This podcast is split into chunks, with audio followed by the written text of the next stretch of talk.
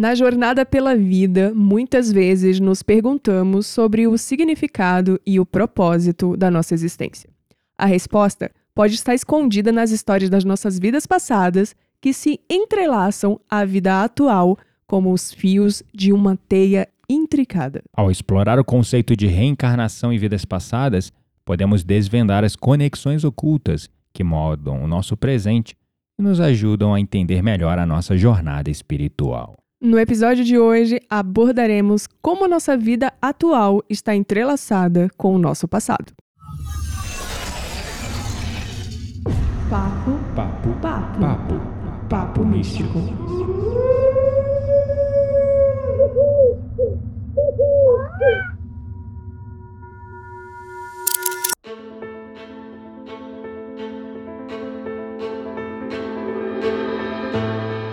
Meu nome é Gabriel Menezes e eu tenho certeza que estou pagando um monte de karmas ainda.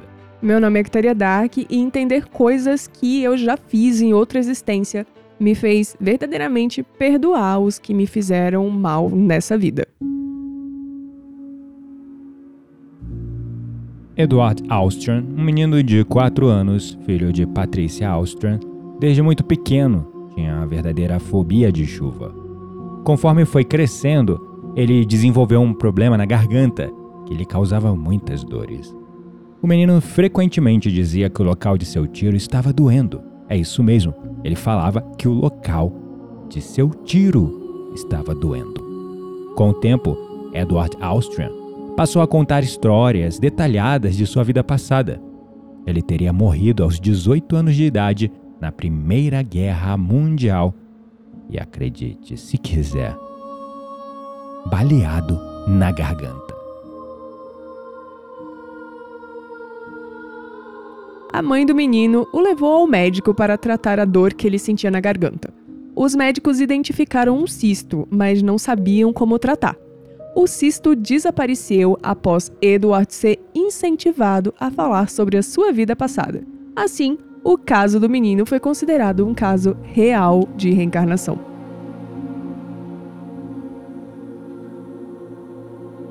A reencarnação é uma crença antiga que permeia muitas tradições espirituais e culturas ao redor do globo. Ela sugere que a nossa alma ou consciência vive várias vidas em diferentes corpos. Inclusive, acredite novamente você se quiser, os registros estão aí. Mas antes do Conselho Ecumênico de Constantinopla, o próprio catolicismo acreditava, tinha como base a reencarnação, a crença da reencarnação. Algo que mudou, já falamos disso num episódio anterior, Uhum. devido a uma nobre na época, mulher do imperador, que não conseguia acreditar na possibilidade que numa próxima vida ela poderia vir como uma escrava. Então, ela fez o possível e o impossível para convencer o Papa na época a desabonar essa crença da reencarnação como se isso fosse mudar uma lei universal. Mas de certo modo permeia, né, até hoje, porque a partir daí boa parte das religiões passaram a acreditar na ressurreição, né, ou em outras crenças e É. não necessariamente na encarnação. É, isso é um fato. E a verdade é que, como a gente vive várias vidas em diferentes corpos dentro da maioria das tradições, quando eu falo maioria das tradições, aí você vai olhar para as tradições orientais, onde nós temos mais da metade da população mundial para começo de conversa. Uhum. Fora, ainda no Ocidente, muitas crenças que também acreditam na reencarnação. E aí relega somente as tradições abrâmicas, que aí nós temos o islamismo, o cristianismo e o judaísmo, que embora sejam religiões muito grandes e com grande poder ainda sobre a sociedade, o consciente coletivo, o cultural, o mental, o social, são minorias, comparado com o resto do mundo, vamos dizer assim Uhum. as tradições mais antigas, ancestrais, desde o Tantra, do Yoga, as tradições xamânicas, os povos originários, a crença da reencarnação, ela impera. Só essas tradições que surgiram por acaso lá no Oriente Médio, vindo ali de Abraão, que não adotam isso como uma verdade. Mas, enfim, são crenças e temos que respeitar. Muito bom. E aí, pra gente fazer um. Como é que. Um merchan?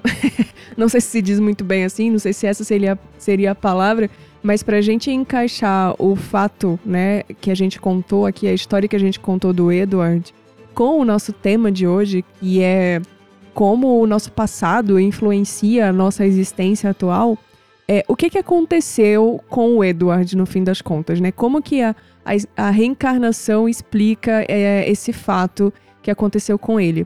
É, bom, creio que todo mundo que acredita na crença da reencarnação já sabe que é, a nossa existência anterior tem grande interferência, né? As coisas que a gente fez no passado é, ela possui ainda um grande poder sobre nós na existência atual.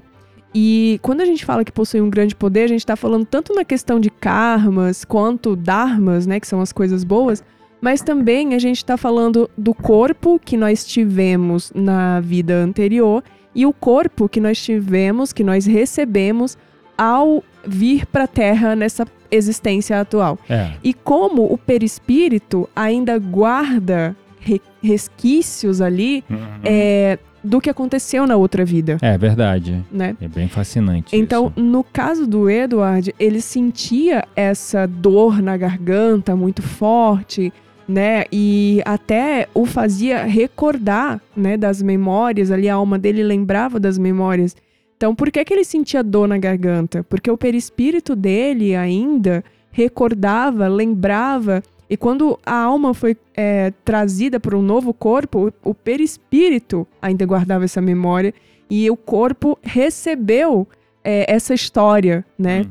Então, por mais que ali não, o, o corpo dele não tivesse mais as sequelas do tiro física, apareceu um nódulo no lugar. É, né, cisto, que ainda na verdade. é um cisto ali na garganta que ninguém conseguia explicar. Não, não era um, um caso de família, né? Não era hereditário. É. é então, é, acontece muitas doenças que a gente acredita hoje que elas são de ordem física, elas são de ordem espiritual, é. mesmo que se manifestem de forma física no corpo. Isso é verdade. Isso é um, um ponto assim bem interessante quando você considera essa crença da reencarnação que hoje para mim é, eu vejo é, como nenhuma crença, eu vejo como uma verdade. Claro, é a nossa verdade. É a nossa verdade, claro. Qualquer verdade diferente da minha eu vou respeitar total. Mas eu percebo quando eu comecei a encarar a, a crença da reencarnação como uma possibilidade, lembrando que eu não acreditava nisso. Uhum.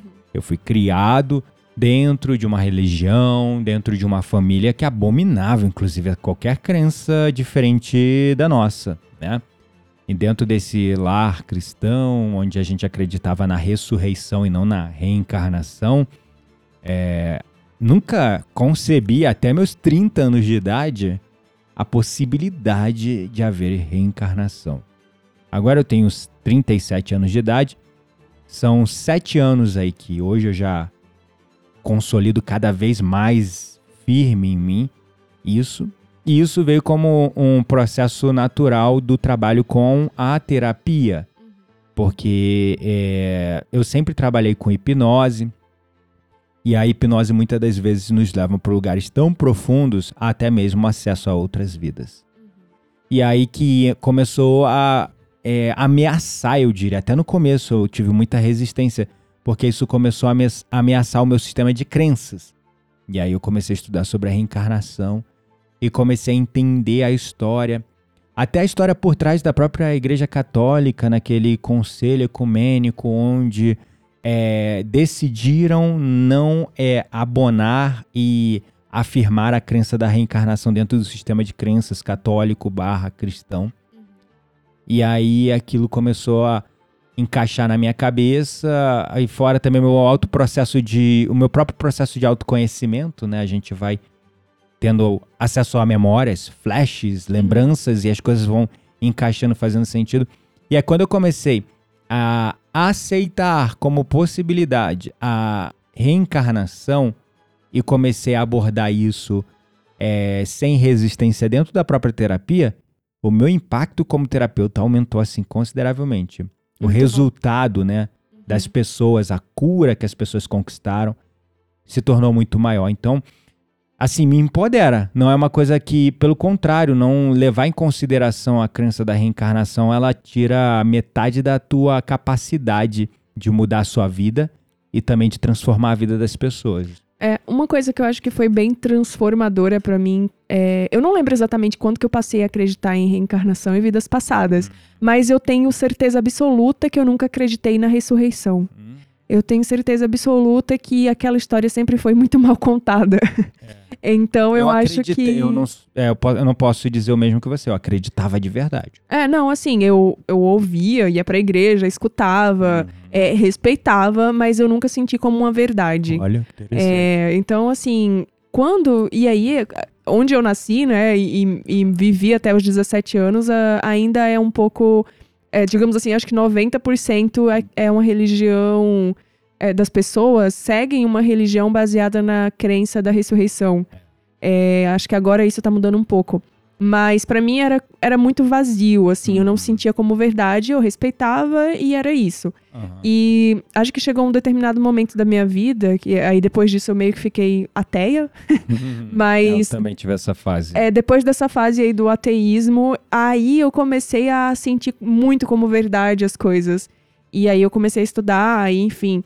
Mas para mim, a parte mais transformadora dessa descoberta, né, que eu acho que ela vem muito de um de um processo interno e único de cada pessoa e não tem momento certo e errado, né? Uhum. Acontece quando tem que acontecer, quando sua alma está preparada para que aconteça.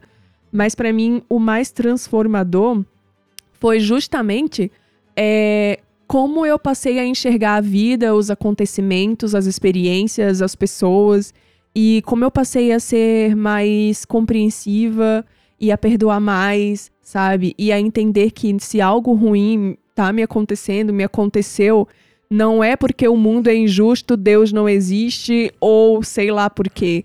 É, é simplesmente um resgate, uma cura, uma, um equilíbrio, né, uhum. nas leis universais ali para repor algo que eu fiz em outra existência, ou sei lá, é em quantas um outras. de uma causa pregressa, né? Sim, que você então. movimentou ali uma causa, aquela casualística gerou um efeito e você está só aferindo isso. Eu acho que o maior aprendizado foi, a, foi entender que nós somos herdeiros de nós mesmos. É. Né? E perceber que, opa, peraí, aconteceu essa coisa horrível comigo lá atrás. Tá, e o que será que eu fiz para essa pessoa, né? Uhum. É, quais foram os males que eu já pratiquei? E uhum. talvez isso seja uma oportunidade incrível que a espiritualidade está me dando de reparar esse meu erro. É, exato. E dentro da própria vida, assim, dentro da, do próprio processo de é, entendimento de si mesmo, quando você considera a reencarnação, é, isso te faz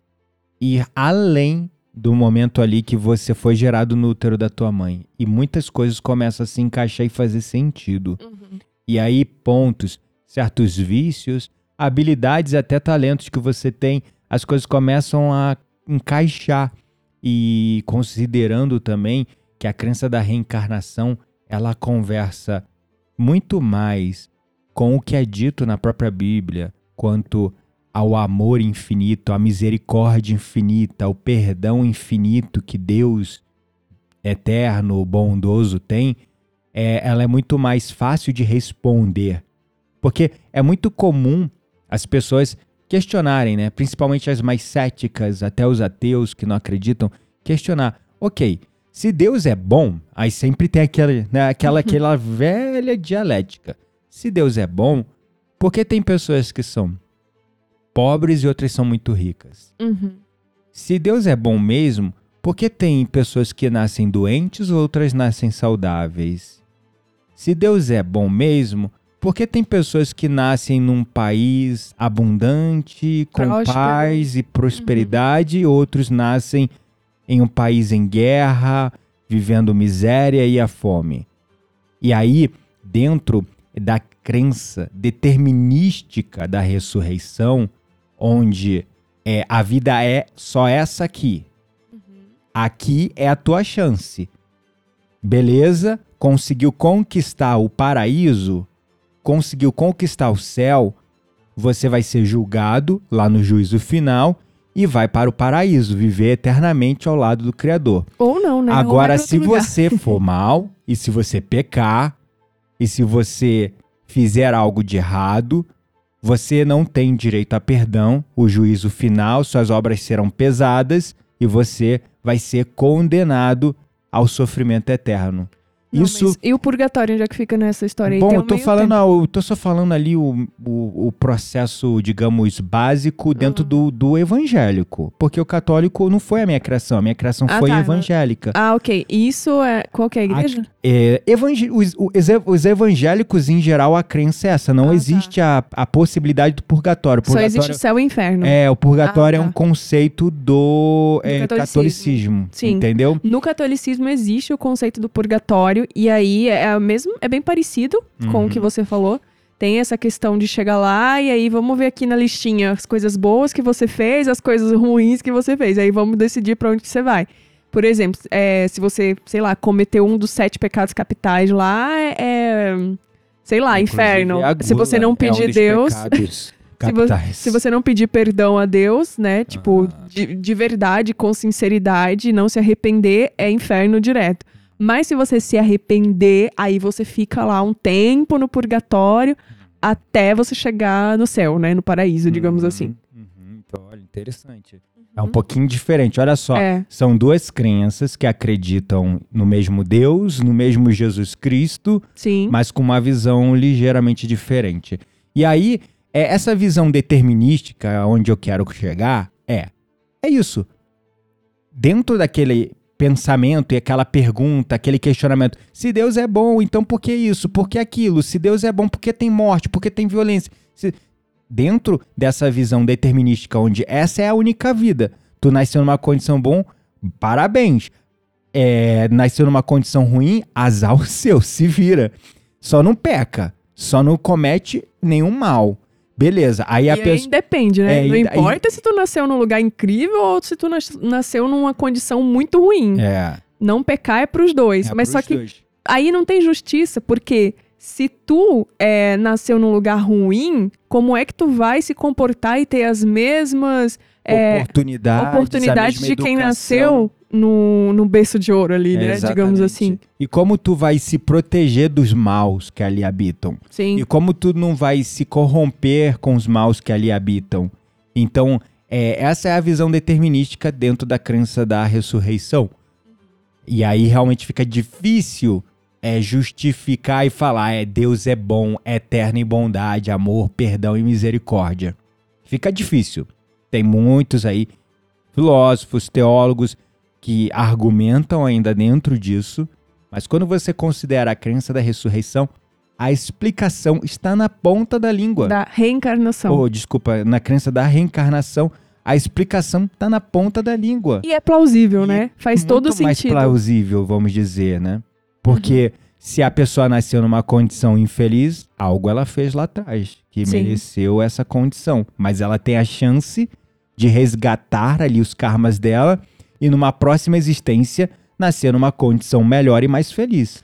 O que não significa que quem nasceu numa condição melhor não tenha que exercer ali é, a caridade, não tenha que exercer é, as mesmas. É a mesma coisa, porque muitas das vezes em outras vidas a gente, você, por exemplo, fala que em outra vida talvez, né, você tenha sido, você não lembra, mas lembra de castelo, de imagens, Ah, né, eu, eu tenho várias nuances de outras vidas. Eu É. tenho nuances de que eu era, sei lá, já vivi em um- uma família muito nobre em algum lugar na Europa. Mas eu também tenho nuances de que eu já morei na rua, Então, é em sobre outra isso. existência. Não tem a ver com riqueza ou mérito pra ser rico ou pra ser pobre. É mais sobre as escolhas que a tua alma toma pra Uhum. você ter os aprendizados que você precisa ter. Sim, entendeu? sim, super. Porque quem tem, tá lá no muito também pode errar e se ver depois de uma situação muito infeliz, São mesmo tendo muito, É. né? Então, essa coisa do de morar na rua, recentemente eu tava falando sobre isso, né? Porque é, sempre que eu vejo alguém dormindo na rua, é, é claro que não é uma situação pra você ser indiferente ou qualquer coisa nesse contexto, mas sempre que eu vejo uma pessoa dormindo na rua, ou sempre que tá chovendo, ou sempre que tá muito frio, é, e mesmo que eu não esteja na rua ou eu veja alguém, me veio um senso de agradecer por ter uma, um teto sobre a minha cabeça e um cobertor, sabe? Então, é, mas é, voltando à questão da rua, sempre que eu vejo alguém, eu sinto uma tristeza profunda e uma espécie de trauma. É como se eu quisesse fazer alguma coisa. Então, assim. E não pudesse. É, fazer. e não pudesse, sabe? E, e, aí eu me vejo, caramba, eu acho que já, já vivi nessa situação uhum. em algum momento. E da mesma forma, ainda falando um pouco sobre o passado, as existências e como a gente carrega é, alguns traumas de outras vidas, é, desde o, contando uma experiência muito pessoal, né? Desde os meus sete anos de idade que eu tenho o mesmo pesadelo com tsunami. E eu é com tsunami e com ponte, duas coisas específicas. É, mas eu não consigo me sentir confortável no mar em nenhum momento, assim seja em barco ou seja na praia, relaxar, eu não consigo. Eu sempre parece que o meu o meu corpo espera que algo, a minha mente espera que algo ruim vai acontecer, que eu tô ali, eu vou ser encoberta por uma onda gigantesca. Então assim, eu, o Gabriel sabe, eu sempre sonho pelo menos uma, duas vezes por mês eu tenho o mesmo sonho. E eu acordo com essa sensação de estar me afogando, né? E aí decide fazer um intercâmbio em Malta, uma ilha no meio do Mediterrâneo. Gente, gente eu nunca. Não podia nem andar de barco, eu tive que forçar a barra pra ela ir, mesmo assim ela ficou o dia todo dentro do barco com medo, toda com a cara emburrada. Não, o mar Mediterrâneo é maravilhoso. Mas é, ma é maravilhoso, incrível, mas perceba que eu acho que foi quando a minha ansiedade, não tô dizendo que é só porque eu tava cercada pelo Mediterrâneo. É... Era o Mediterrâneo? É, não Mediterrâneo. lembro. É. Enfim, que seja, ainda nem é um mar tão agitado Não, é. quanto o Atlântico, né, e tudo mais. Uhum. Que é o que a gente tá acostumado. Mas foi o período da minha vida que eu acho que eu senti mais a minha ansiedade, assim. Que eu acho que eu mais sofri. Tipo, eu, eu não fui feliz naquele lugar. Tanto que eu voltei faltando 12 dias para terminar. Uhum. Tespei o voo e tudo mais. Tem claro. Treta lá em Malta. é claro treta que. de outra vida. Mas enfim, tem tem outros fatores que eu deveria considerar, como por exemplo, olha, eu estava trabalhando, estava estudando, fazendo intercâmbio e tudo mais. Tem. É, não, é, não é simples, né? Você estudar quatro horas por dia e trabalhar até 11 horas da noite em outro fuso horário. É, mas teve dia que eu descia assim a escada do prédio do apartamento que a gente estava morando chorando eu me sentia sufocada, era, era uma sensação de que eu queria voltar pro Brasil, tipo, o mais rápido possível. Era uma mistura também de estar tá cercado por, por, pelo mar em todos Não, no lados. dia que a gente pegou uma chuva, eu só pensava, assim, a chuva, né? A gente tava Foi no meio da rua uhum. e começou a alagar tudo, e, e foi Malta, me dando um desespero. E lá em Malta alaga, gente.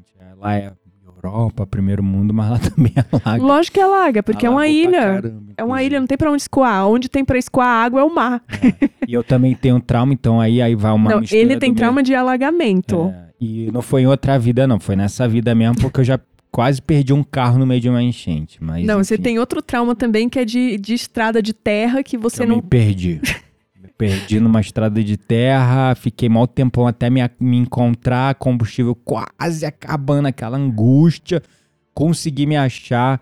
Eu, uh, mas foi assim, fiquei traumatizado. Olha, mas no dia do, quando eu pensava que eu tava cercada pelo oceano que não tinha, não. Chovendo não, do jeito que tava. E, e, chovendo do jeito que tava. Olha, eu vou te contar. Mas assim, depois foi muito legal porque a gente foi. Parou de chover, graças a Deus, e a gente foi pro Palácio Tangará. Oh, que como é que era o nome? É, como era o nome do palácio? É um palácio do século XVII. É, tomar, tomar um chá da tarde. Tomar, tomar chá da tarde. aí, aí meu trauma foi superado. Com a sociedade.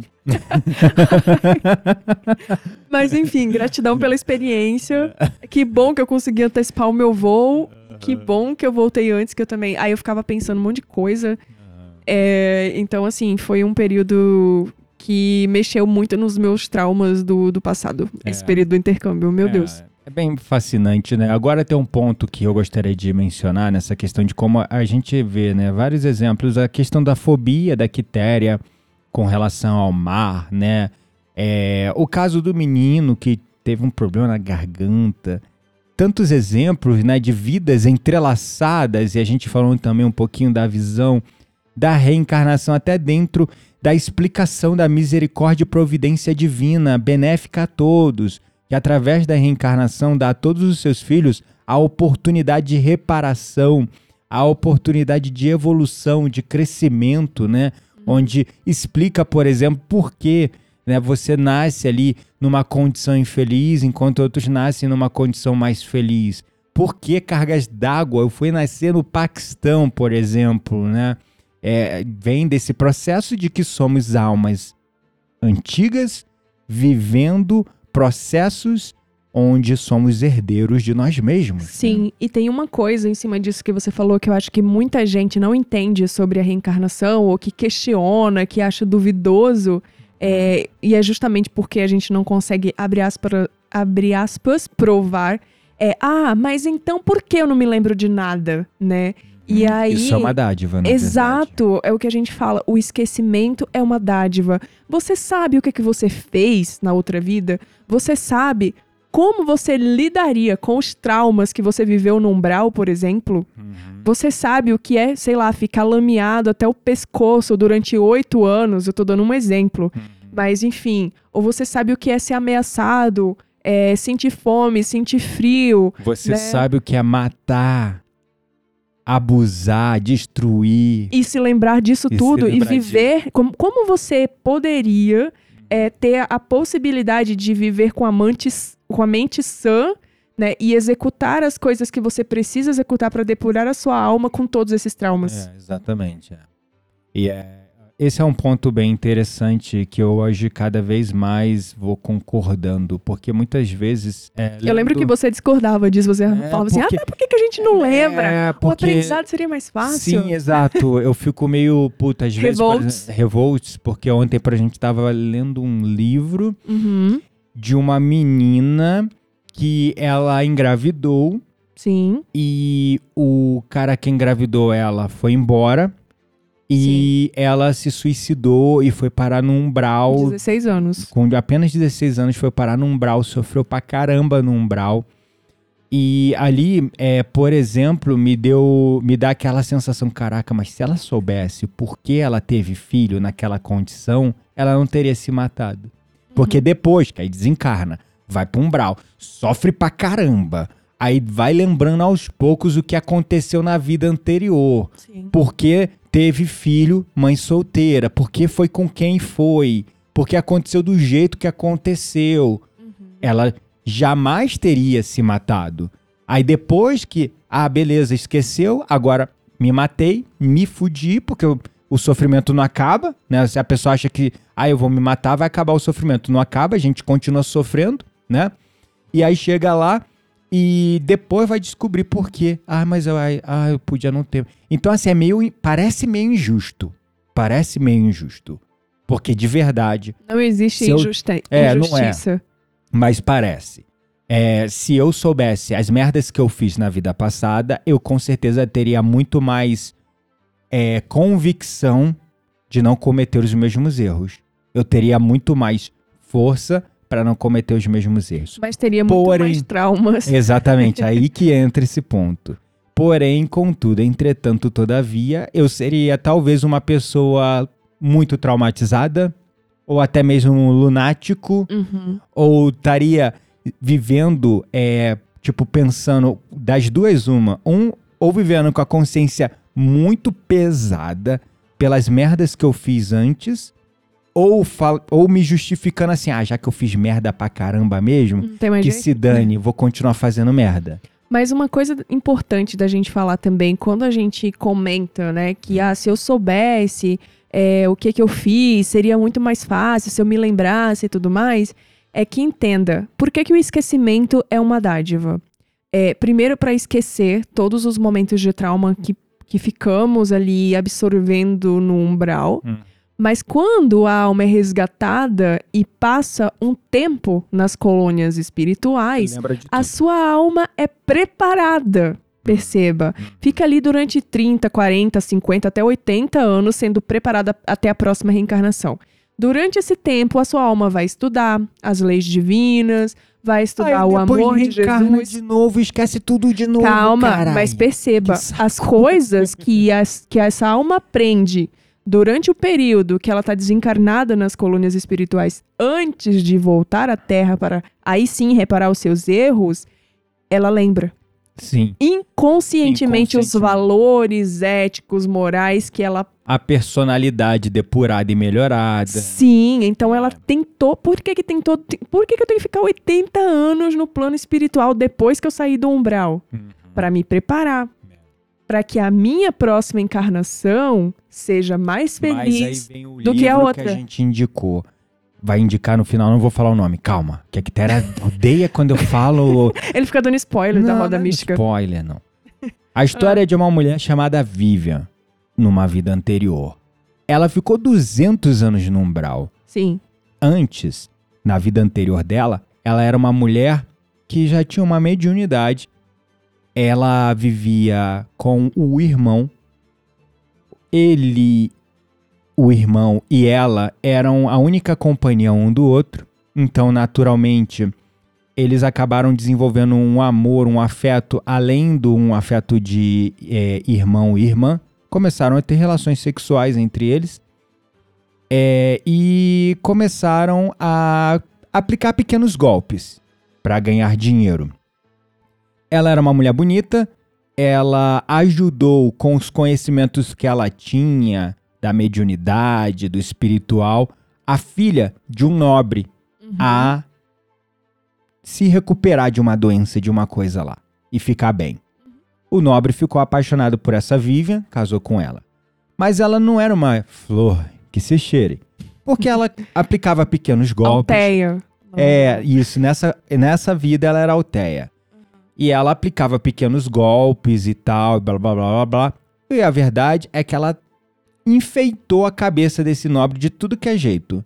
Traiu ele com homens, com mulheres e o grande e derradeiro fato, antes do desencarne dela, ela traiu Com a uma- filha. com a própria filha do cara. E aí o marido descobriu e mandou matar ela. Ela morreu, foi parar no umbral, ficou 200 anos no umbral. Sendo escrava. As mesmas entidades que ela trabalhava quando estava encarnada para ajudar as pessoas, mais. os trabalhos, foram cobrar ali os débitos. Uhum. E aí o que, que fizeram? Como é que cobra? Geralmente, não, você usou a gente, a gente te ajudou agora, você é a nossa escrava. Sim. E ela ficou 200 anos no umbral, ali, fazendo serviços, né? Que era, não eram muito diferentes do, que, ela, fazia, na Terra, só que agora ela atuava com pessoas que estavam encarnadas, né? Isso, que invocavam. Que invocavam ela pra fazer amarração, pra isso e aquilo. Aí o que, que acontece? Onde eu quero chegar nessa história? Ela foi, começou ali, nesses 200 anos no umbral, sentiu um desejo de sair daquela condição Sim. e voltar-se pra Deus. E aí resgataram ela. E ela foi pra uma colônia aprender tudo sobre a vida, sobre as leis e tal. Ficou lá seus 80 anos, vamos dizer, até reencarnar de novo. Uhum. Reencarnou, esqueceu a merda toda, fez merda tudo de novo. Mas perceba, ela teve o Não. apoio Ah, do guia espiritual dela, que. Uma coisa importante da gente falar. Nesse mesmo livro, quando a gente- você começa a ouvir, a gente vai indicar o nome direitinho pra você ouvir, você vai sentir raiva dessa mulher. Não, você sente raiva, mas ao mesmo tempo você fica torcendo por ela. Entende? mas enfim, vamos lá. É, Mas beleza. ela ficou lá os 80 anos dela, eu tô te mansplaining, cortando aqui você. Não me corta, caramba. Ela ficou, me deu um maior socão aqui, gente. Isso aqui é abuso físico. Abuso e você interruptor, interruptor de mulheres, vai. Mas, desculpa. Mas eu tô ficando puto, porque 80 anos, ela ficou 80 anos aprendendo tudo. Aí voltou, esqueceu, fez as merdas. Ela tudo não esqueceu tudo, perceba. Hum. A alma dela, se você parar pra reparar, ficou mais de 300 anos atuando de forma, digamos assim, antiética e antimoral. Sim, de fato. Então, o que que é 300 anos vivendo dessa forma, com 80 que ela passou lá se reestruturando e mais 30 encarnada? Entendeu? Não chega nem perto. Ela ficou muito mais tempo fazendo mal do que praticando bem. Razão. ela, né, a gente tá dando spoiler aqui e discutindo sobre a vida da Vivian, mas enfim. Basicamente, é para ela, ela ficou muito menos tempo é, tentando se regenerar, né, regenerar sua alma, do que é, do que fazendo mal, no É. fim das contas. É, isso aí. Então E a- era muito difícil. É, tava condicionado ali na Tava, tava alma, né? enraizado Tre- o negócio. É, 300, sei lá, 400 anos se demole ali, vivendo, fazendo mal, contra Sim. 100, 160 anos fazendo bem. Então tá ali ainda. Exato. E perceba, quando ela reencarnou, ela teve o apoio da espiritualidade. Ficava, ó, no ouvido ali, intuitivamente, atuando, ajudando. Mas teve horas que ela fez umas merdas que a espiritualidade não conseguiu, mas. Lógico, mas é sobre vibração, É. né? Então, é, se você tá ali seguindo no caminho da retidão, você vai receber discernimento, você vai receber conselhos, você vai receber ali todo um apoio da espiritualidade. No momento em que você vai desvirtuando, é sobre energia, gente. Uhum. A vibração que tu emite é igual à, frequência que tu vai absorver de volta, é sabe? verdade. Então, assim, se tu tá, beleza, num caminho ok ali, né, da retidão, Ok, entre aspas. ok, né? Que é o esperado, digamos assim. Tu ainda vai conseguir receber ali do teu guia espiritual é, boas vibrações, Apoio. encaminhamentos e apoio. Mas no momento que tu se desvia, a tendência é só ladeira abaixo. É, só É. obsessor, entendeu? Querendo que tu volte pro lugar onde tu já esteve antes. Então, é, é sobre isso. Agora a gente tá falando da Vivian, da história, do livro que a gente vai indicar, vale muito, muito a pena a leitura. Mas, por exemplo, um- uma questão também que a gente acaba herdando não é só os nossos, entre aspas, pecados, barra karmas ou efeitos das causas pregressas, chame como você quiser, lei da causa e efeito, ação e reação, mas também a gente acaba trazendo um pouco dos nossos talentos, habilidades e inclinações, né? Sim. É, por exemplo, alguém que tem uma habilidade natural para tocar um instrumento musical pode ter sido um músico muito talentoso em uma vida passada.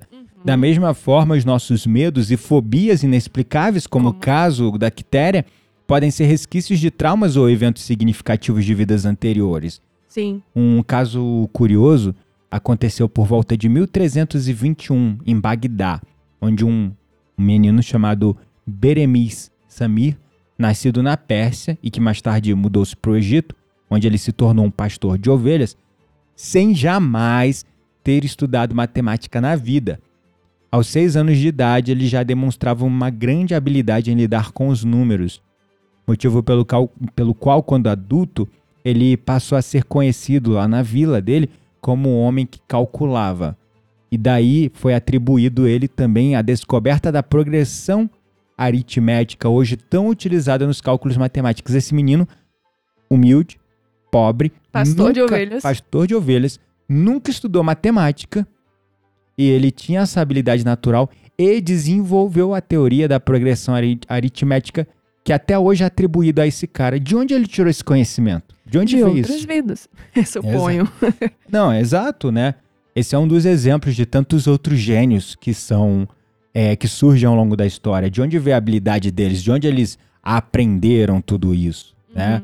De onde veio todas essas coisas? Sim. Então, o passado e o presente estão se entrelaçando o tempo todo, a cada momento.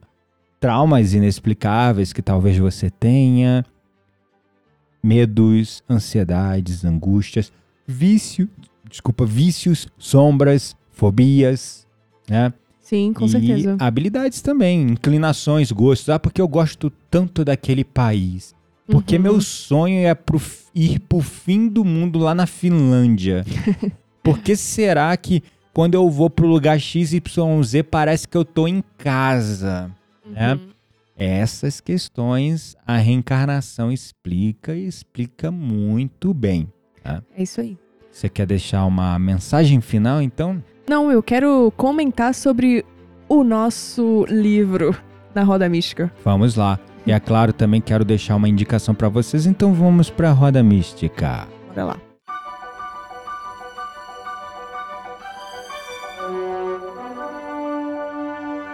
Chegou a hora da nossa roda mística. Segura a brisa, queremos indicar livros, sites, perfis, séries, filmes. Tudo isso para alimentar as suas conversas mais profundas com aquelas pessoas que realmente valem a pena.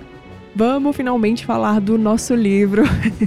Como sempre, a gente fez mais uma viagem e nessas viagens a gente sempre vai ouvindo livros, né?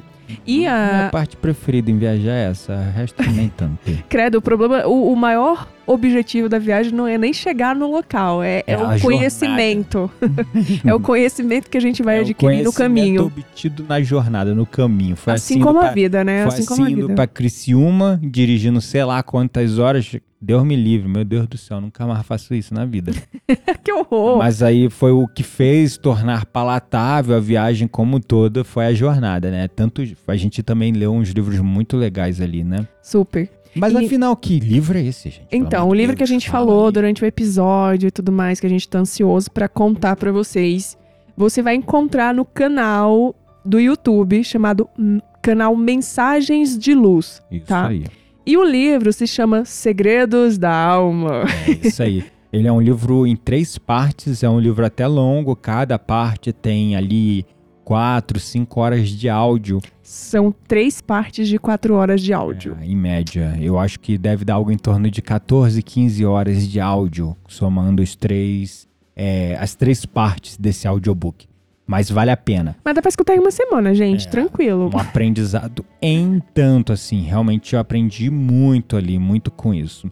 E se você também tem interesse em conhecer um pouco sobre o seu passado, eu vou deixar outra indicação, que é uma mensagem, uma mensagem, não, uma meditação que eu tenho no meu canal, tá bombando, inclusive. Todo dia eu recebo comentário nela, cada comentário mais interessante que o outro, que é um, uma meditação de regressão a vidas passadas, utilizando as respirações com hipnose. Bem legal. É, tá lá no meu canal no YouTube. Só você olhar lá canal do YouTube, na playlist Breathworks, procurar pela meditação de regressão. Não dá pra deixar o link aqui?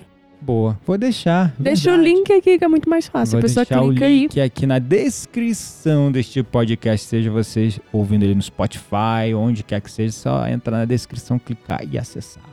É isso aí. Bom, e se você gostou desse episódio, não se esqueça de nos avaliar se você tá ouvindo isso pelo Spotify ou pelo Apple Podcast. É isso aí, no Apple Podcast, dá pra escrever, agradecer a Colocar gente. comentáriozinhos. Comentáriozinho. Já no Spotify só dá pra botar Cinco estrelinhas. Ma- cinco estrelas. Se não é pra botar cinco estrelas, por favor, não perca seu tempo, por favor. É isso. Eu tô puto ainda, eu não entendi porque eu não- a gente faz com tanto amor, sem cobrar Ó, porcaria nenhuma. mas espera, aí ó, vem um- chega. Um, Zé Pangaré avaliar com. Corta lá, essa parte, pelo amor de cortar, Deus. Não. Corta, porque a pessoa tem o direito de exercer a crítica dela da forma como ela quiser. Sabe uma coisa? Eu Vou abrir meu coração pra vocês que me entristece muito. Lá muito. vem. No fundo do meu coração. Vamos lá. Vou eu, fico lá. Sei lá quantas horas gravando uma meditação. Aí vou lá, edito e não sei o que. Subo de graça pra pessoa ouvir com maior amor. E a pessoa acha que tá fazendo um favor e ainda critica. Ainda critica. Eu entendo. Entendeu? Aí, aí entristece meu coração. Mas sabe o que, que me entristece mais? Não é nem no Spotify, é no Insight Timer. Ah, tá. Uhum. Porque lá é o meu alcance, a avaliação como professor, até pra eu também ter meu ganha-pão, depende disso. E eu faço de graça e com muito amor e muito carinho. É claro. E o pior de tudo, os comentários às vezes é: "Ai, eu não consegui respirar nesse ritmo". Não é sobre a qualidade sonora, não é sobre a qualidade da meditação. Se fosse uma crítica sobre a qualidade da meditação, maravilha. Mas é porque tá, eu às vezes deixo um disclaimer claro lá. Atenção, esta é uma meditação intensa. Comece por exercícios mais simples e fáceis antes de vir para essa. Aí o cara vai lá, começa por aquela, não consegue fazer porque é uma meditação às vezes de hiperventilação. Aí o cara me bota uma estrela, duas estrelas. É melhor não fazer nada, só ficar ali. Ah, então isso me entristece. Eu abri meu Mas- coração aqui e desabafei. Tô mais leve. Pronto, isso que importa. Mas não é terapia. Vai procurar seu psicólogo. Não tem, inclusive preciso. Mas enfim, gente, espero que vocês tenham gostado desse episódio. Eu vou pedir pro Gabriel cortar essa parte, eu duvido que ele vai, fazer. não vou. Então, Vocês vão, vão ouvir. Então, já estão ouvindo, inclusive. um beijo no coração, que vocês tenham uma semana maravilhosa e até o próximo episódio. Até o próximo episódio. Tchau, tchau.